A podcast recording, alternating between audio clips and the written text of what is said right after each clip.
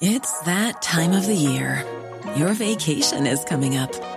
You can already hear the beach waves, feel the warm breeze, relax, and think about work. You really, really want it all to work out while you're away. Monday.com gives you and the team that peace of mind.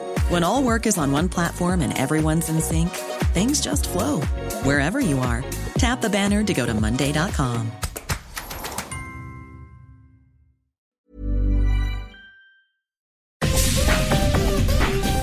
Regresamos con las reglas del oficio.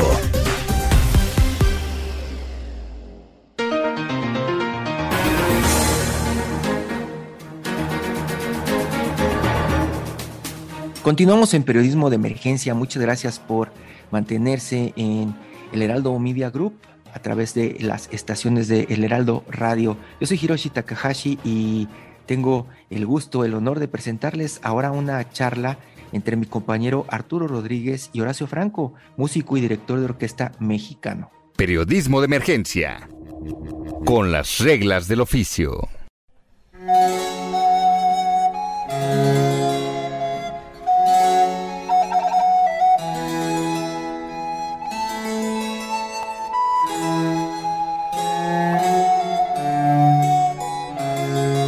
Maestro Horacio Franco, qué gusto que hayas aceptado esta charla. No, hombre, el gusto es mío, qué honor, qué gusto charlar contigo a quien tanto admiro. No, pues eh, la admiración es mía por tu trabajo, por tu talento, por pues eh, tus posturas. ¿Cómo se define Horacio Franco? Híjole, me defino como un, un hombre eh, de 58 años, músico, gay y muy feliz. Nada más, así, mexicano, amo a mi país, amo los valores culturales que tiene México y estoy, estoy muy orgulloso de, de seguir eh, la transformación y de apoyar la transformación que se está llevando a cabo en este país, que nos va a costar mucho, pero estoy muy orgulloso de, de estar, eh, dijéramos, siendo partícipe como todo el pueblo mexicano que quiere que amemos este país. Estoy muy orgulloso de pertenecer a esta generación. Un momento interesante eh, y bueno, eh, creo que la música siempre tiene momentos interesantes, en las buenas y en las malas la música es eh, un eh, elemento persistente en las sociedades, en la historia de la humanidad. Lo que no es frecuente es ver a un músico que está asumiendo una definición política o una postura. ¿En qué momento despiertas también a esta perspectiva? Mira, es una gran pregunta porque primero hay que definir que los músicos siempre hemos sido, cuando estamos en activo, cuando estamos en el, en el, en el, en el arte de la música inmersos, es un arte muy abstracto, que no tiene nada que ver con muchas de las realidades, ¿no? Pero tomando en cuenta, por ejemplo, papeles tan activos como el de Beethoven cuando, cuando, cuando propugna por los derechos de los, de los compositores, de los artistas, ¿no? O de Chopin también cuando cuando políticamente se expresa a partir de ciertas obras como el estudio revolucionario, o qué sé yo, Shostakovich, obviamente, ¿no? Tomando ese ejemplo, ¿no? O, el mismo, digo, tan erróneo que pudo haber estado Wagner, ¿no? Con la cuestión de, de, los, los precimientos, cimentando la, ideología hiperteutón así del nazismo, que no tuvo nada que ver, pero que finalmente todas sus políticas antisemitas en contra de Meyerbeer y de, y de Mendelssohn y de, de, Offenbach. Eh, mira, hay eh, todas esas, cuestiones políticas, sociales, ¿no? incluso religiosas, tienen en un momento dado que ver con alguien que se ocupa de su medio ambiente, se ocupa de su entorno, ¿no? O sea, eh, los compositores en el siglo XV, XVI, XVII fueron más que nada sirvientes de lujo de los grandes señores, de los reyes, príncipes, condes, duques o sacerdotes a los cuales sirvieron, ¿no? Ellos sirvieron a Monteverdi, servía a, la Catedral de San Marcos en Venecia, pero también servía a, los duques de Mantua, etcétera, etcétera, ¿no? Vivaldi a Carlos VI, este, Johann Sebastián Bach a la Catedral de Leipzig, ¿no? Este, en fin, todos los compositores grandiosos y e intérpretes también estuvieron adscritos a una capilla o a una, a una corte. Y entonces, obviamente, pues ahí tenías toda la, la protección de, de, quien te daba de comer, pero pues si te les ponías flamenco, obviamente pues ibas a parar a la calle, ¿no? Y no te convenía, evidentemente, ¿no? Entonces, en el siglo XIX, ya con después del, de que se fragua la, la Revolución Francesa, que los compositores y los intérpretes nos tenemos que gestionar a partir de los teatros, a partir de ya el público, de, de, empezar a hacer un show business, ¿no? Un show business que estaba dirigido obviamente a las clases pudientes, no estaba dirigido a la clase obrera, o sea, nunca, nunca, nunca fueron músicos en realidad ellos, ella, ellos eran clase obrera, ¿no? Menos Mendelssohn, que bueno, siempre fue muy sí, porque él nació en bandeja de plata, pues, ¿no? Nació en cuna muy, muy rica. Pero todos los demás, pues fueron gente que iban o sea, todos los románticos. Eh, iban viviendo al día, todos, es que todos, desde, desde Vivaldi, Vivaldi viene de una cuna muy humilde, baja igual, o sea, eran pobres, todos eran pobres, estos compositores, nada más que estudiaron la música porque tenían un talento impresionante y aparte de todo, eh, eh, trabajaron mucho, consiguieron obviamente los grandes mecenas, que además eran muy cultos y que además tenían muy buen gusto, ¿no? No, no, no eran no, no, no, no eran, este, no se iban con la finta de cualquiera. O sea, obviamente quien patrocinaba a Mozart, a Haydn, a, Bach, a todos los grandes compositores del 16, 17, 18, eran obviamente gente con, que tenía muy buen gusto. Entonces, evidentemente, pues ellos la hacían. Además, ellos también en un momento dado imprimían música, que era también un mercado muy, muy nuevo y muy interesante, que era caro, pero era muy bueno para difundir sus obras. Pero cuando llega la Revolución Francesa, después ya en el romanticismo, este, obviamente los compositores pierden, dijéramos, todo ese piso, ¿no? Y se tienen que gestionar solitos con el, este, con el, con la necesidad de vender, ahora sí, de, de hacer un show business. Y lo hacen muy bien a partir de los teatros, a partir de las casas de ópera y eh, de un espectáculo más oneroso. Por eso se hacen además las sinfónicas, por eso se hacen además las grandes casas de ópera, donde, donde el público paga un boleto por escuchar o por ir a presenciar un, este, un espectáculo. Además hay una hay un círculo a veces vicioso, a veces virtuoso, donde, donde además de, primero que nada, es el compositor que, crea obras de grande envergadura, de las grandes sinfonías, ya de Beethoven, de Brahms, de Schumann, etcétera, etcétera, las óperas, ¿no? Luego con las sinfónicas, que son para llenar los teatros ya no se necesitaba, como en la época barroca, pues un, grupo muy chiquito, porque además la resonancia, la acústica permitía que fueran pocos músicos. Aquí tiene que ser más músicos, tiene que ser más grande la masa sonora y además, como son obras más grandes, de más envergadura, como te decía, tiene que sonar más fuerte, tiene que sonar más, la técnica del canto se, se modifica, ¿no? Los compositores tienen que empezar, a, digo, los cantantes tienen que empezar a impostar más, a, a, tener más apoyo del, del abdomen, ¿no? Y, y, y, a tener más resonancia. Entonces este canto tan exagerado aparentemente de la, de la ópera, se hace por necesidades acústicas. Yo siempre he dicho, si, si se hubiera inventado el micrófono con la electricidad, ¿no? si se hubieran inventado los micrófonos en el siglo XIX temprano, los cantantes nunca hubieran desarrollado esa, esa voz tan impostada, tan grande, porque era una necesidad para sobresalir. Entonces eran públicos grandes, auditorios grandes, etcétera, etcétera. Entonces, obviamente los compositores, que eran los más, este, dijeron, los que no tenían que tocar, se vuelven más, más eh, críticos de la sociedad donde vivían, se vuelven más grillos, dijéramos, ¿no? Tenían que vivir, obviamente, pero se vuelven, obviamente, mucho más, este, mucho más, eh, ¿cómo se llama? Más revolucionados. Incluso, por ejemplo, ah, bueno, decía de ese círculo virtuoso, era compositor, orquesta, público y crítica en la prensa. Eso fue, para, para ustedes los periodistas es muy interesante, porque en la prensa empieza ya, ya, ya empezaba en el 18, pero ya más en el 19 empieza una crítica este, fundamentada, una crítica musical eh, en una sección de un periódico donde escriben críticos muy consumados. El mismo Schumann como Eusebius y Florestan, escribía críticas musicales con el seudónimo, el mismo Schumann lo hacía, ¿no? Eh, y había muy buenos críticos en esa época, como Hasleck y, otros críticos alemanes, y entonces toda la crítica periodística empieza, y, de ahí, fíjate, además depende el, el, este, el, el éxito o no de una obra, de un compositor, o sea, eh, con una crítica mala te podían deshacer la obra y puede ser un fracaso, nada más por el crítico. Y se, Aunque la obra fuera buena, ¿no? Eso no importaba. Nada más la apreciación del crítico era lo que, lo que importaba. Entonces, ese círculo de público que paga boleto, compositor que compone una orquesta grande con un director que está al frente de la orquesta, porque antes no existía esa figura del, del director, empezó a transformar el mundo de la música en un show business. Entonces, voy a esto. Los compositores y los, sobre todo los compositores, empezaron a ser mucho más críticos de su medio ambiente.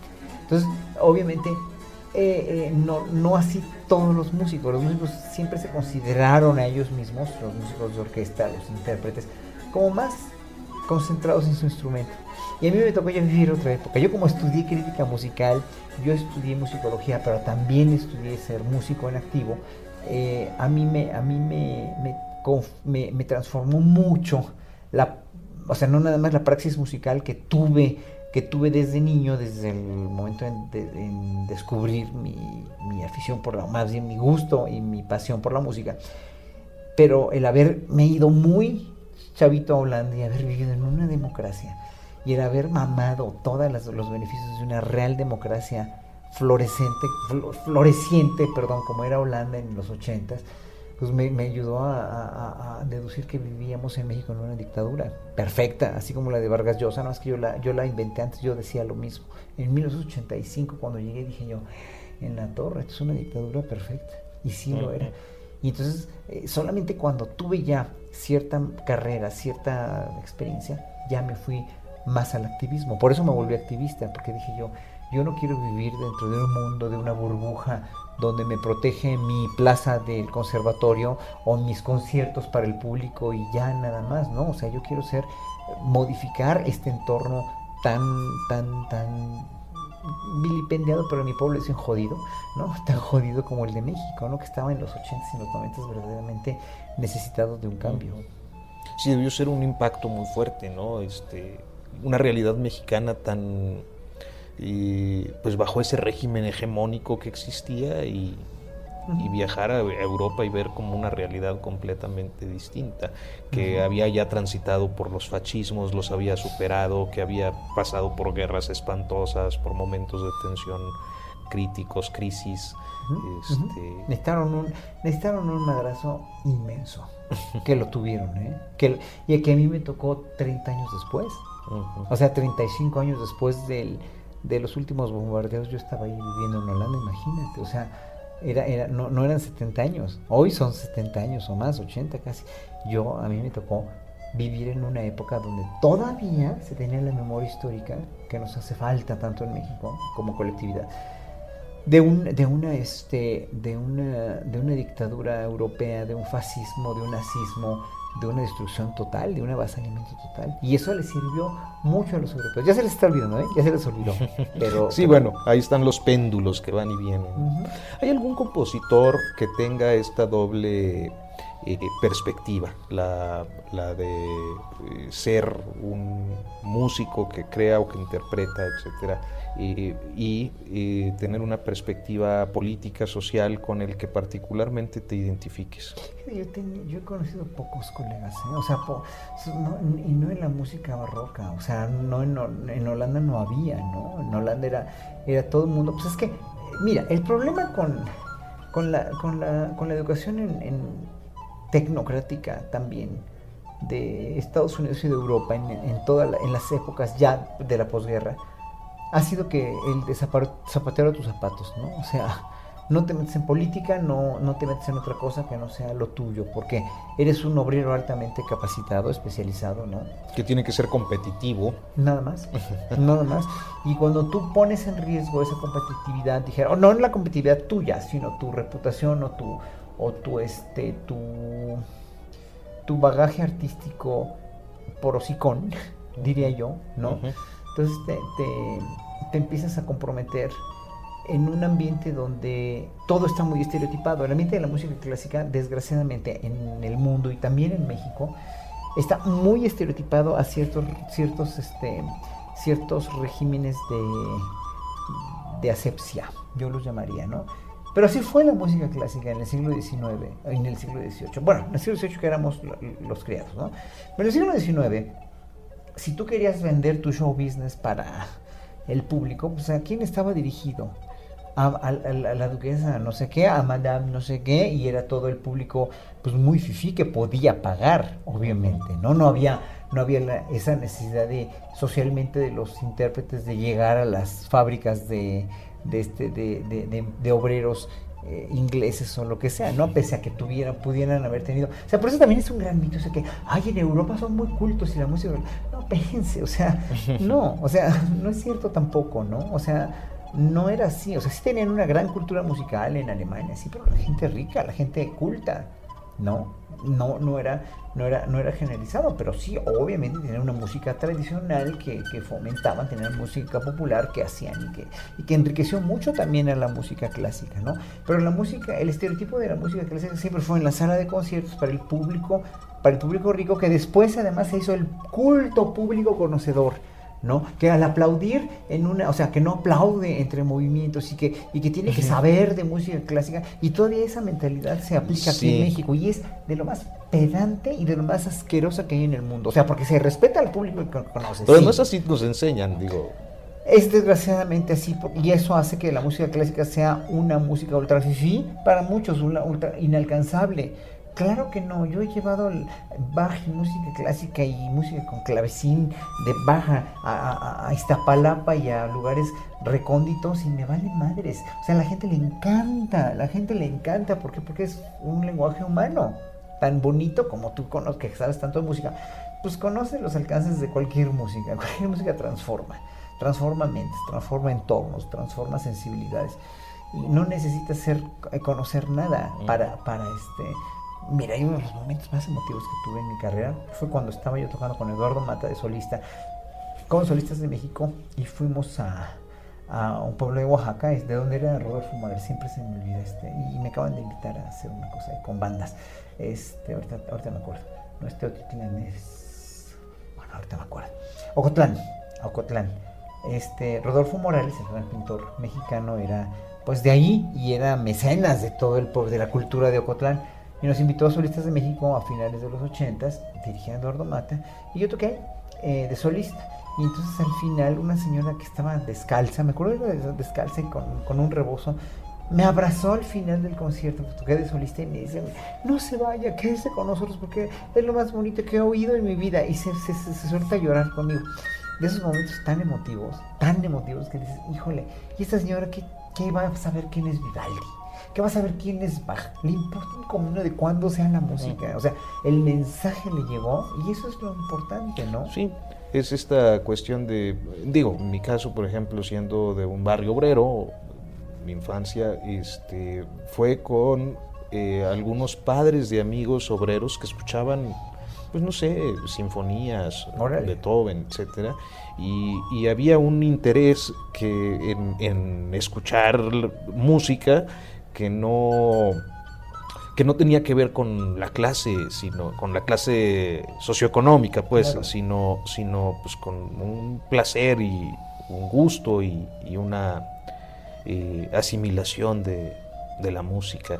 Y creo que esto, lo, si bien lo comento, es porque sé que has intentado en muchos momentos llevar inclusive la flauta dulce, que, que no es un instrumento tan popular es más, yo creo que eres el único flautista que yo he visto en, escena. Mira, yo, toco un instrumento que... Perdón, y has, intentado llevarlo a muchos lugares. Pero es que sí, o sea, es el instrumento que me tocó tocar en la vida.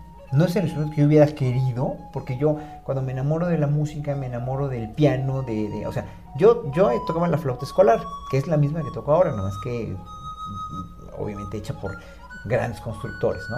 La cuestión es que Hitler implementa esa, flauta en los 40 en México, se mal implementa en los 70 y yo fui de las primeras generaciones que me tocó este, tenerla como instrumento escolar. Y yo me di cuenta que con la flauta era muy ducho, o sea, nunca tuve inducción musical de nadie, de mis papás para nada, porque mis papás eran gente de clase trabajadora que tenía, sí, pon tú que tenía sensibilidad y todo, pero para ellos la música era como que muy ignota, ¿no? No tenían ninguna idea de que se podía vivir eso, aunque mi mamá este, había trabajado en una casa de niña, porque ella, ella limpiaba casas, mi mamá había trabajado en una casa donde tenían un piano y le enseñaban a tocar tantito, pero nunca, para ella nunca fue este, una cuestión de, primordial para subsistir, dijéramos, porque tuvo siete hijos y la única cuestión era cuidar a los hijos. Este, incluso mi mamá había tenido contacto con Diego Rivera, mi mamá eh, la quería pintar Diego Rivera porque ella era camarera en el Hotel del Prado, creo, donde Rivera tenía una leonera y siempre la quería pintar, nunca se dejó, a los 15 años, 16 años, pero bueno, es una historia anexa. Pero este, mi mamá hubiera podido tener contacto con la cultura, pero nunca, nunca su, capacidad intelectual, que era muy alta, pero su, su, educación más bien, que no tiene que ver con la capacidad, nunca la dejó, ni a mi papá tampoco, que era cantinero. Entonces, eh, para ellos ser músico era totalmente desconocido. Entonces no me querían dejar estudiar música. Descubro la flauta en la secundaria, descubro que me gusta el piano a partir de una chica que tocaba el piano en mi salón con la cual todavía tengo un contacto y le agradezco que me haya abierto los ojos con Mozart, me abrió los oídos. Y a partir de ahí me quiero dedicar a la música. Yo quería ser pianista. Me tocó tocar la flauta dulce, que fue el instrumento con el que tuve acceso en la escuela. Y ya a, partir de entonces me hice flautista fui autodidacta hasta que me fui a Holanda, ¿no? Eh, por fortuna me tuve la, enorme fortuna de mandar, o sea, en una botella así la carta al, genio y lanzarla al mar, ¿no? Así fue como mandé un cassette de los que ya no existen en un sobre por correo al conservatorio y me, acepté el mejor maestro del mundo, ¿no? Y bueno, pues qué maravilla. Me fue muy bien en ese sentido. todo me lo busqué yo, nadie me pagó un centavo de ninguna beca. Fui a Fonapaz a a pedir becas y me dijo Rafael Tobar, ¿eh? y me dijo Lorenzo no, aquí no sé, ese instrumento no se conoce, tienes que, que aquí no damos becas a, nadie que toque esos instrumentos. Tenían razón, pues no conocían la flauta, pues ¿qué, ¿qué, iban a saber ellos también, no? Y bueno, para no hacer el cuento largo, pues ahorré todo lo que había ganado yo como maestro del conservatorio en un año y me gané un premio de enciclopedia británica que me lo dio Sergio Sarmiento, fíjate, trabajaba Sergio Sarmiento en la Enciclopedia Británica, me dieron 6 mil dólares de ese premio y me dieron, me había ganado 6 mil dólares en un año trabajando en la Superior de Música en el Conservatorio. Con eso me largué y con eso pude estudiar. Pues un chavito de 17 años que lleva 12 mil dólares así en, casi que en una bolsa de, de, del mercado, ¿no? Obviamente llevaba un cheque, ¿no? Pero este, pues, me costó mucho trabajo, pero me lo logré yo mismo. Entonces el, el, haber logrado eso yo mismo me, me, hizo como que, como que entender que, que esa era mi vida, la flauta dulce. Pues maestro Horacio Franco, es verdaderamente un privilegio hablar contigo. Eh, yo, de ser por mí, me quedaría horas aquí preguntándote cosas y, además pues con mucha admiración, mucho respeto por tu trayectoria, por tus, por tus definiciones de, de diferentes momentos. Eh, eres un artista reconocido en el mundo no solo en México, y, de verdad, para mí es un honor poder platicar contigo. No, el honor es mío, yo te admiro mucho como periodista, como activista también, eres un, además eres un periodista muy activo, que está en todos lados, y pues muchas gracias por el privilegio de estar aquí para Notas sin Pauta. Gracias, a ti. Periodismo de emergencia, con las reglas del oficio.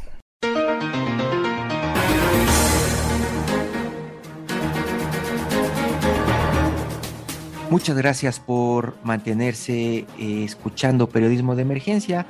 Este fue nuestro programa del domingo 2 de enero del 2022. A nombre de mis compañeros Arturo Rodríguez e Ignacio Rodríguez Reina, yo, Hiroshi Takahashi, les agradezco por pues darnos su tiempo y mantenerse en este. Hey, I'm Ryan Reynolds. At Mint Mobile, we like to do the opposite of what Big Wireless does. They charge you a lot. We charge you a little. So naturally, when they announced they'd be raising their prices due to inflation, we decided to deflate our prices due to not hating you. That's right. We're cutting the price of Mint Unlimited from $30 a month to just $15 a month. Give it a try at mintmobile.com slash switch. $45 upfront for three months plus taxes and fees. Promo for new customers for limited time. Unlimited more than 40 gigabytes per month. Slows. Full terms at mintmobile.com. charla continua que usted construye todos los días y que pues nos honra mucho eh, poder ser parte de ella. Escuchamos al flautista, músico y director de orquesta mexicano Horacio Franco y pues ya tendremos materiales nuevos la siguiente semana que esperamos eh, le sirvan para tomar mejores decisiones y estar mejor informado en estos momentos en donde el ruido es una constante. Muchas gracias. Hasta pronto. Periodismo de emergencia con las reglas del oficio. Un sondeo de astrónomos en Estados Unidos coloca la búsqueda de vida extraterrestre al tope de su lista de prioridades para los próximos 10 años. En un reporte emitido, los astrónomos recalcaron la necesidad de continuar la búsqueda de planetas potencialmente habitables orbitando otras estrellas, esto sobre la base de los progresos extraordinarios ya conseguidos. El objetivo es capturar imágenes de cualquier mundo que exista similar a la Tierra.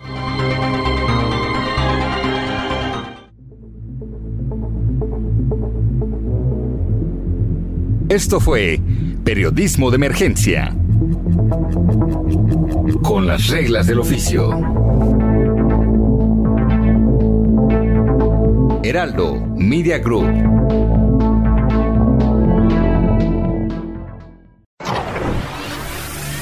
El Media Group presenta Periodismo de Emergencia con Arturo Rodríguez, Hiroshi Takahashi e Ignacio Rodríguez Reina. Con las reglas del oficio. Comenzamos.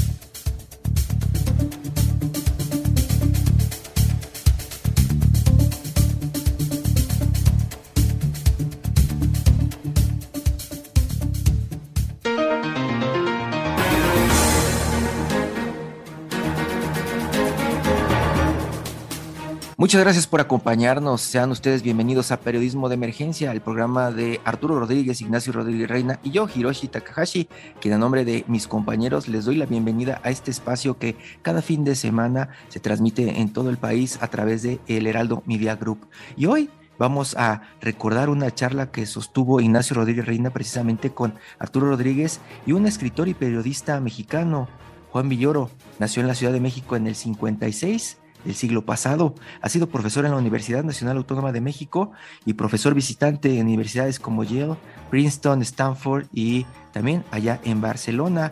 Es columnista del periódico Reforma en México, pero también ha escrito en medios internacionales como The New York Times, El País, El Mercurio de Chile y también fue eh, una gran leyenda a su paso por la revista Etiqueta Negra de Perú.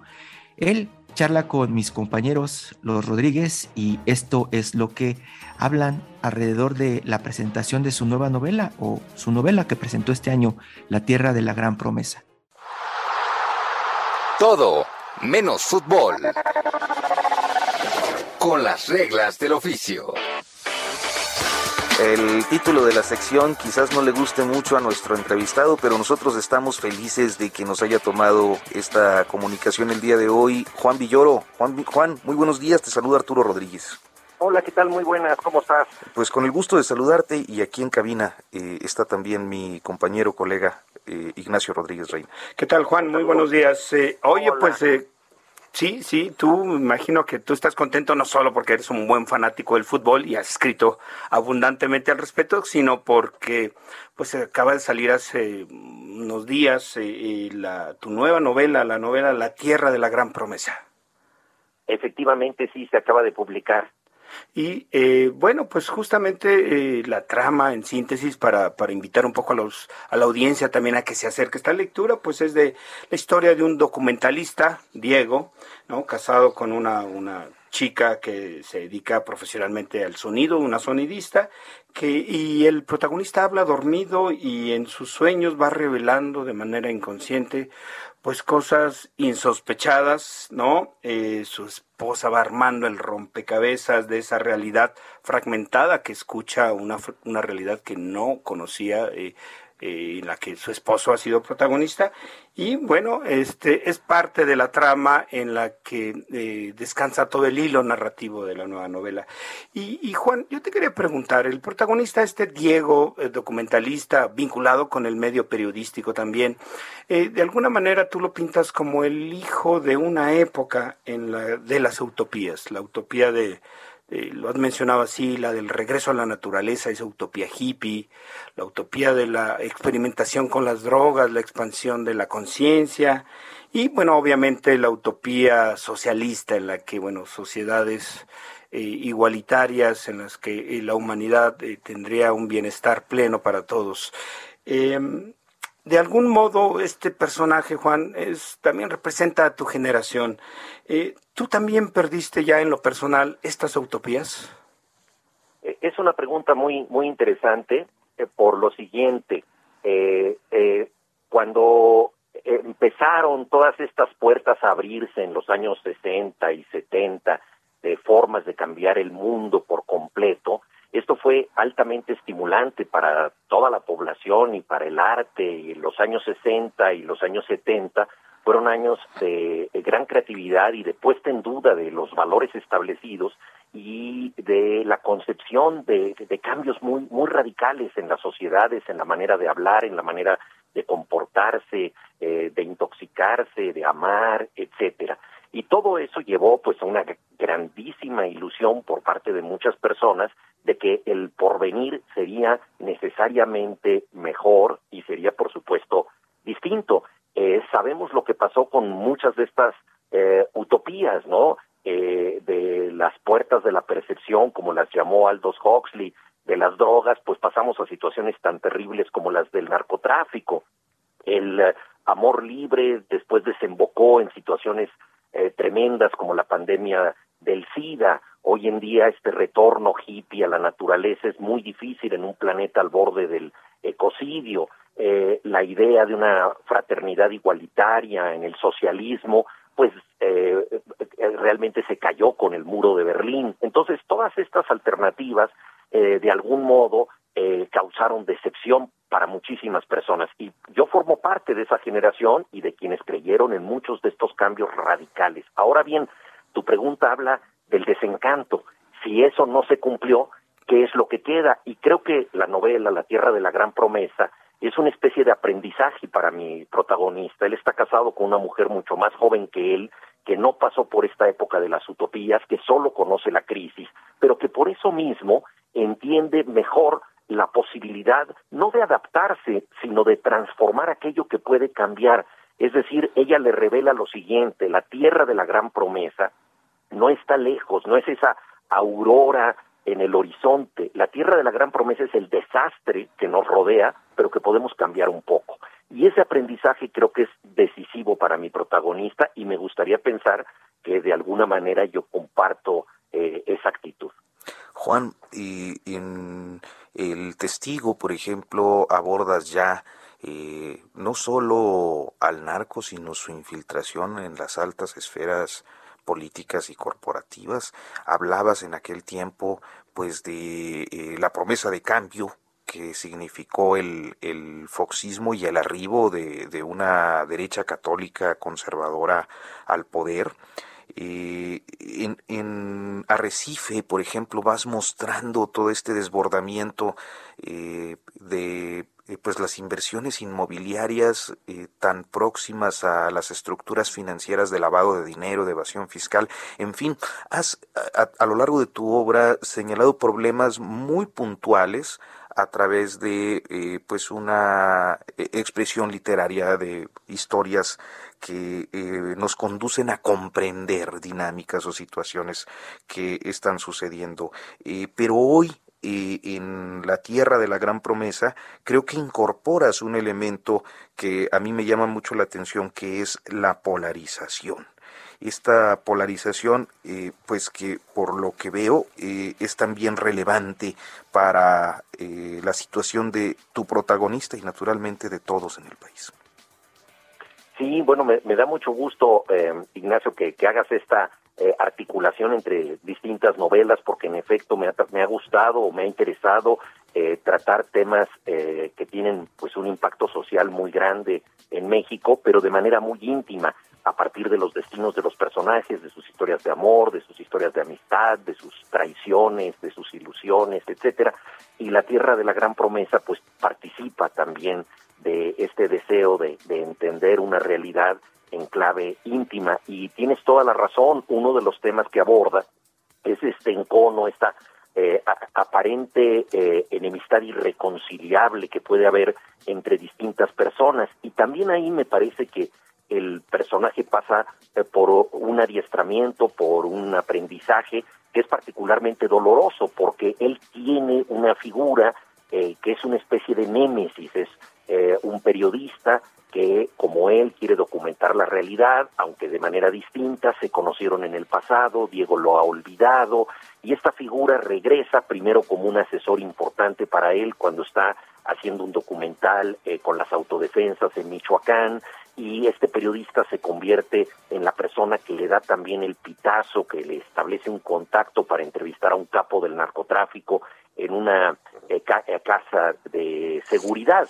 Eh, no va a la cita porque le piden a Diego que excluya al periodista. El periodista se resiente y ahí parece nacer lo que es un encono, una enemistad frontal entre ambos, el periodista lo investiga y poco a poco Diego se va a dar cuenta de que esa persona que de alguna manera lo está vigilando es quien mejor lo conoce y que de manera trágica esa persona tiene razones que él debe aprender a aceptar.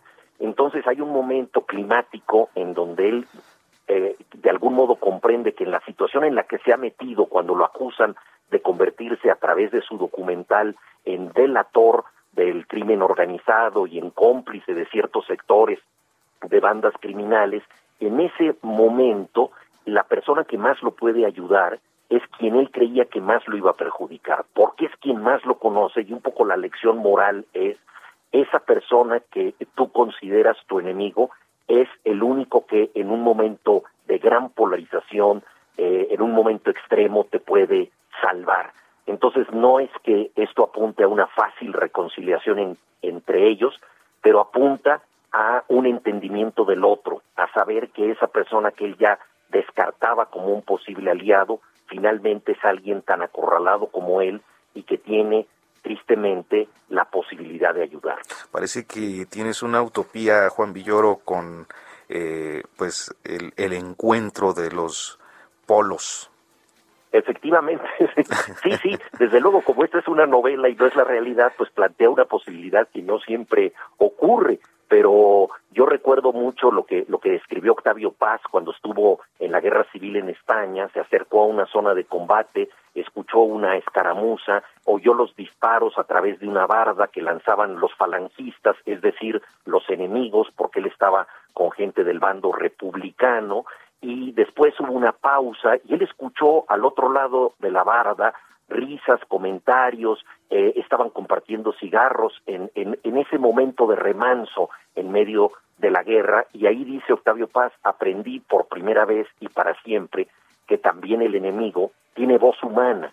Y eso es algo importante, o sea, no se trata de un ogro, ni siquiera en el caso, por ejemplo, de, del crimen organizado que tantas veces se ha representado en forma estereotípica, ¿no?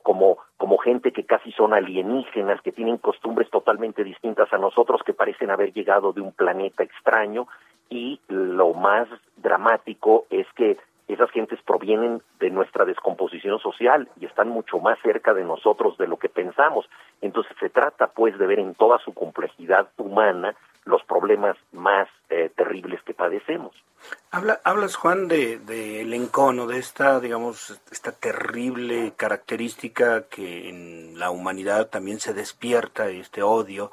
Eh, me haces pensar en lo que hemos estado de una u otra manera, con diferentes matices, escuchando y viendo a lo largo de estos tres difíciles años que eh, al parecer lo que parecía una pues una primavera democrática se ha convertido en pues digamos un campo de batalla en el que por un lado eh, eh, el presidente eh, de manera recurrente hace una crítica, muchas veces con encono, hacia la inteligencia, los académicos, la ciencia. ¿Qué piensas de esto, Juan? No, pues es una situación tremenda que no empezó con este sexenio. Ha habido enconos muy, muy largos a lo largo de la historia de México, liberales y conservadores en el siglo XIX, durante la Revolución Mexicana. Hay que recordar que Francisco y Madero gobernó con toda la prensa en contra y que hubo eh, eh, una cantidad de descalificaciones de distintos bandos. Por ejemplo, toda la parte villista de la historia de la revolución solo se conoció tardíamente porque había sido una parte totalmente ocultada por los vencedores de la revolución y más cerca de nosotros pensemos, por ejemplo, en em, el intento de desafuero de López Obrador orquestado desde el poder por Vicente Fox, que creó una división social muy grande. Entonces, eh, este gobierno no inventó la polarización, pero ciertamente la capitaliza. Creo que con eh, una estrategia que le ha rendido eh, frutos al presidente, porque su aceptación sigue siendo grande. Eso, aunque estemos en contra de las críticas que ejerce a los periodistas y muchos de nosotros consideremos que pierde el tiempo em, leyendo públicamente artículos que están en su contra y uno pensaría que un estadista debe estar por encima de eso. Aunque uno piense que eso está mal, que es mi caso, eh, también hay que reconocer, y esa es también una de las obligaciones de, del cronista, del analista de la realidad, que eso le ha dado un rédito, porque em, eh, teniendo la mayor parte de los medios en contra, ha logrado mantener eh, una postura o una aceptación favorable por parte de la mayoría de la población. Entonces, eh, es lo que tenemos que estar analizando y creo que lo más difícil hoy en día es poder eh, ejercer la crítica en forma independiente sin caer necesariamente en uno de los polos, porque los dos polos se pretenden democráticos, se pretenden tolerantes, pero eh, la, la, tolerancia se tiene que ejercer. Entonces, desgraciadamente, estamos en esta situación de todo o nada, en donde tienes que estar o frontalmente en contra o eh, totalmente a favor. Y creo que eso nos ha perjudicado mucho, pero es también responsabilidad de nosotros, los que analizamos la realidad, poder ver que las cosas son mucho más complejas y que no es todo blanco y negro, sino que todo pasa por la enorme gama de los grises. Que quizás sería esa quizá una de las tareas más urgentes, ¿no? Diga, ampliar el ancho del espectro en el que no hay un encono ideológico, eh, un poco incluso enfermizo, de, de, como tú dices, pintar el mundo en blanco y negro, sino ensanchar la gama de grises, ¿no? O estaremos en un momento en el que la neutralidad es un acto auténticamente radical.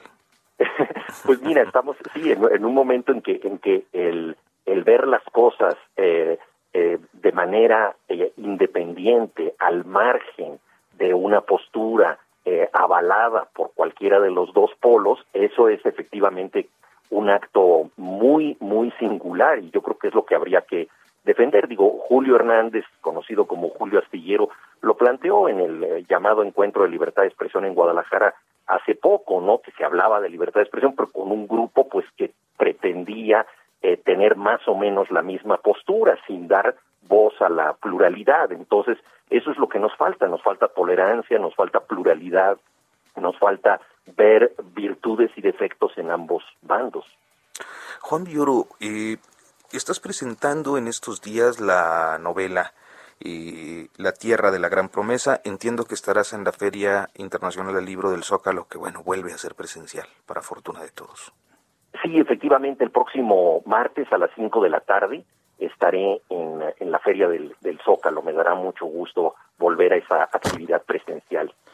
Eh, oye Juan, a mí me gustaría eh, pues llegar al, se nos acaba el tiempo, pero me gustaría llegar al, digamos, en esta plática imaginando una escena. Imaginemos una escena, Juan, en la que tú llegas a Palacio Nacional, ahí eh, ingresas a uno de estos majestuosos salones que existen en ese recinto, te encuentras con, pues, de una manera muy amistosa, cordial, con el presidente López Obrador, le obsequias tú tu, tu libro, él te hace elogios y tú llega un momento que le tienes que dedicar el, libro, ¿qué le escribirías en esa dedicatoria? Yo le escribiría a Andrés Manuel, espero que recuerdes quién eras en 2006. Vaya. pues Juan Villoro, siempre es un privilegio eh, hablar contigo y compartir tus puntos de vista y, pues poder conocer eh, un poco más de tu obra que además es enorme. Todo el tiempo estás produciendo cosas y eh, cosas además muy no, Además de tu tarea de cronista, columnista, eh, tu pasión por el fútbol, que, que estas mm, a muchos de nosotros nos ha abierto un poco algunas vetas de quienes no nos sentimos como demasiado eh, emocionados con eso. Ahí nos abres una beta para el entendimiento de esta pasión. Hasta el de hasta de béisbol. vi por ahí el prólogo que hiciste al libro de Beatriz Pereira, pelotero. como no, el libro pelotero, un libro espléndido de de entrevistas y reportajes sobre beisbolistas mexicanos hecho por Beatriz Pereira, una precursora eh, del periodismo en México, hecha con, hecho con, con voz de mujer cosa que no ha sido fácil durante muchos años en este país. Pues Juan Villoro, muchísimas gracias. Muchas gracias, Juan. Gracias que pases un gran domingo. Un gran abrazo. Hasta luego. Periodismo de emergencia. Con las reglas del oficio.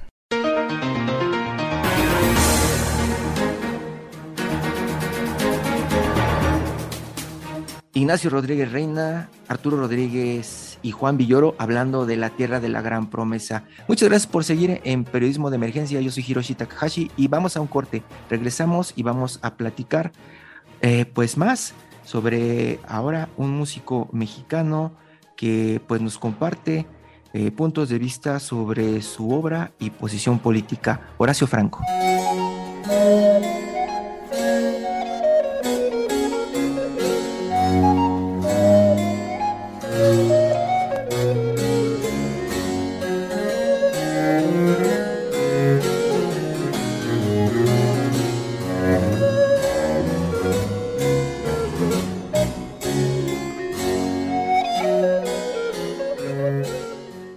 Periodismo de emergencia. Con las reglas del oficio.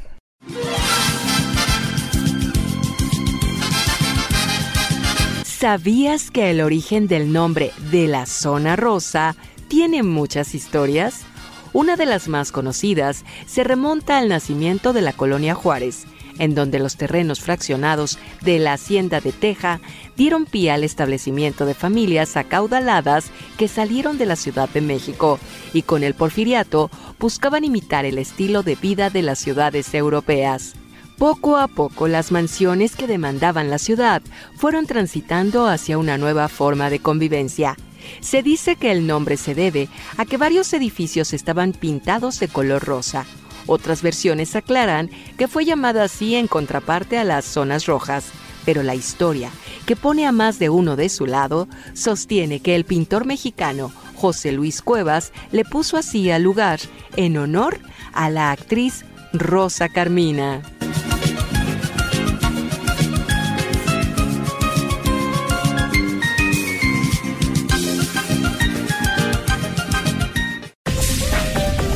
En un momento continuamos. Periodismo de emergencia.